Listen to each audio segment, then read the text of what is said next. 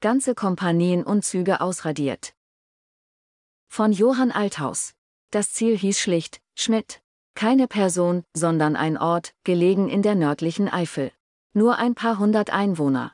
Aber die Straße zur Schwammenaue Staumauer, die den Fluss Ruhr zu einem langgestreckten See aufstaute, führte durch den Ort. Wer diese Wassermassen kontrollierte, konnte die Ruhr in einen reißenden Strom verwandeln, das Ufergebiet überfluten und es bis hin zur niederländischen Grenze für Panzer oder anderes schweres Gerät nahezu unpassierbar machen. Weil die erste US Army vorhatte, über die Ruhr zum Rhein vorzustoßen, bekam der Ort Schmidt große strategische Bedeutung. Besonders nachdem die britisch-kanadischen Truppen in den Niederlanden stecken geblieben waren und die dritte US Army weiter südlich vor der deutschen Grenze stand. Die erste US Army dagegen kämpfte schon seit September auf deutschem Boden. So wichtig war Schmidt, dass schon vom 6. bis zum 16. Oktober 1944 die in Afrika, Italien und Frankreich kampferprobte 9. US-Infanteriedivision eine Offensive gestartet hatte, doch sie war wegen heftiger Verluste nach zehn Tagen vor den Orten Vossenack und Hürtgen stecken geblieben. Die Wehrmachtseinheiten in dem Gebiet verteidigten sich ausgesprochen geschickt, verfügten über ausgebaute Stellungen und zwangen den Amerikanern einen Stellungskrieg in schwierigem Gelände auf. Am 26. Oktober ließ General Courtney Hodges, der Oberbefehlshaber der 1. US Army, die erschöpfte 9. durch die frische, aber weitgehend unerfahrene 28. Infanteriedivision ersetzen. Sie sollten in einer erneuten Offensive ab dem 31. Oktober den Durchbruch nach Schmidt und zur Talsperre erzwingen.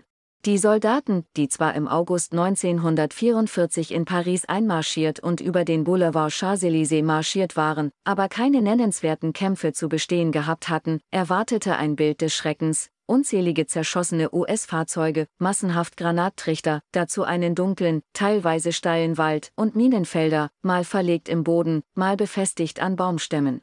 Wegen schlechten Wetters wurde der Angriff um zwei Tage verschoben und auf den 2. November 1944 terminiert, im katholischen Kirchenjahr das Fest aller Seelen, an dem der verstorbenen Gläubigen gedacht wird. Wie sich zeigte, war das ein böses Omen. Um 9 Uhr Ortszeit an diesem Donnerstagmorgen begann das vorbereitende Artilleriefeuer der 28. Division, eine Stunde später setzte sich das 112. Infanterieregiment in Bewegung. Dessen Soldaten gingen begleitet von Sherman und Wolverine-Panzer vor.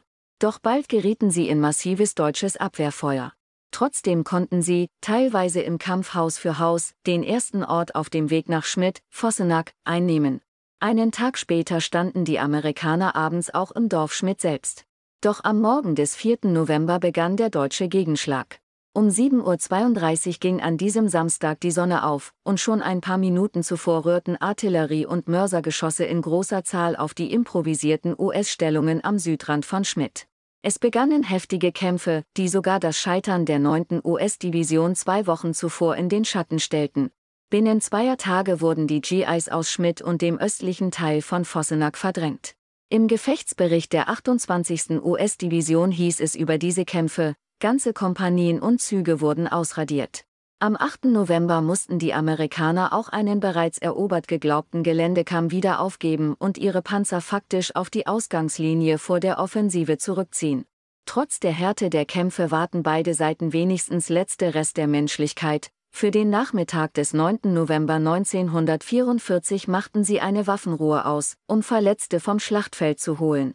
Doch schon einen Tag später, nachdem das 112. US-Regiment es abgelehnt hatte zu kapitulieren, flammten die Kämpfe mit ungeheurer Brutalität wieder auf. Am 12. November schließlich wurde diese Einheit an der Front abgelöst und ins Hinterland beordert, ihre Stellung in Vossenack übernahm das 109. Regiment, verstärkt durch eine Eliteeinheit der US Ranger. Der Angriff auf Schmidt hatte sich zu einer der verlustreichsten Operationen der US Army im Zweiten Weltkrieg überhaupt entwickelt. Das 112. Infanterieregiment verlor 167 Mann an Toten, 431 dauerhaft Vermisste, 719 Verwundete und 232 Gefangene. Also 1549 Mann Verlust. Hinzu kamen weitere 544 Mann, die als nicht mehr einsatzfähig beurteilt wurden, typisch für Armeeeinheiten, die in Kämpfen faktisch zerschlagen worden waren.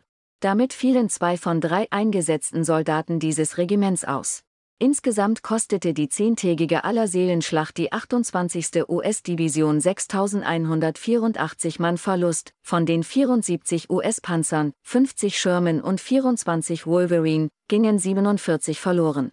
Im Gefechtsbericht der Division hieß es beschönigend, die Division hat nur sehr wenig erreicht. Die Wehrmacht verlor im Zeitraum 2. bis 9. November rund 2000 Mann, genauere Zahlen gibt es nicht. Das Dorf Schmidt blieb bis Februar 1945 in deutscher Hand. Dieser Artikel wurde erstmals im November 2019 veröffentlicht.